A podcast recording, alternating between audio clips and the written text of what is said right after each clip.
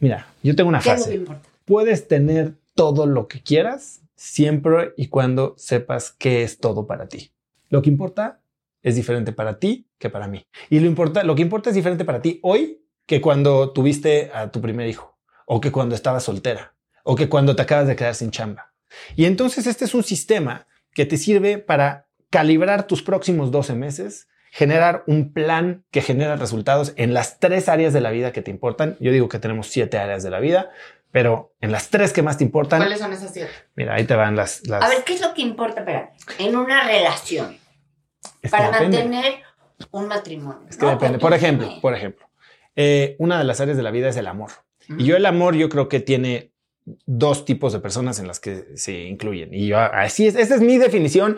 Quien quiera la compra, quien no, no se enojen. Si ustedes tienen otra definición, está perfecto. Hijos y pareja. Y puede ser pareja, él, ella, él, él, ella, ella, eh, me da igual.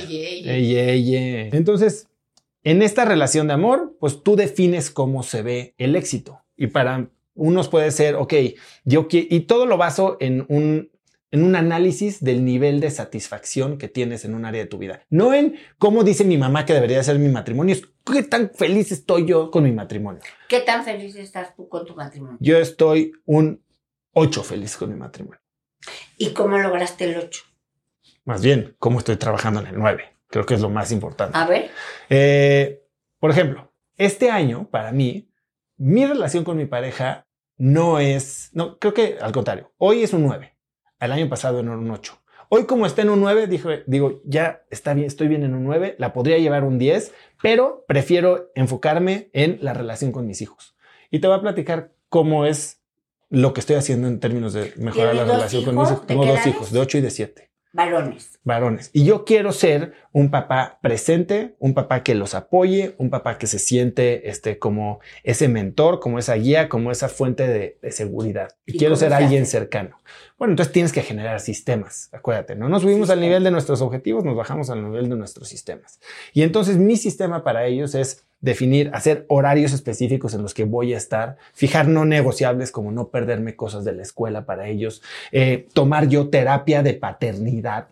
O sea, son todas estas cosas que haces Hay alrededor. terapia de paternidad. Claro, escucha el episodio con Pamela Casís que tengo en mi podcast, es brutal. Y entonces son todas estas cosas que haces que como resultado van a tener una métrica en la que tú eres un buen papá presente para tus hijos. Que básicamente, para quizás a, a mucha gente esto le suena rarísimo. Cuando yo te oigo hablar así, yo digo, ah, claro, es lo mismo que hago en el trabajo. A mí me Exacto. dicen, tienes que llegar a duplicar el negocio y para eso entonces tienes que venderle a siete clientes y para venderle a siete clientes tienes que visitar a 35 clientes tres veces a la semana, porque no es nada más, ay, voy a Aparecieron buena las vendedora". ventas, exacto. Exacto. Sino que eso lo vas como partiendo en cachitos y si vas haciendo Haces todos esos cachitos, pero la metodología es partir el objetivo en cachitos, accionar. Pero se Es- hace metodología hasta para cuchiplanchar, ¿no?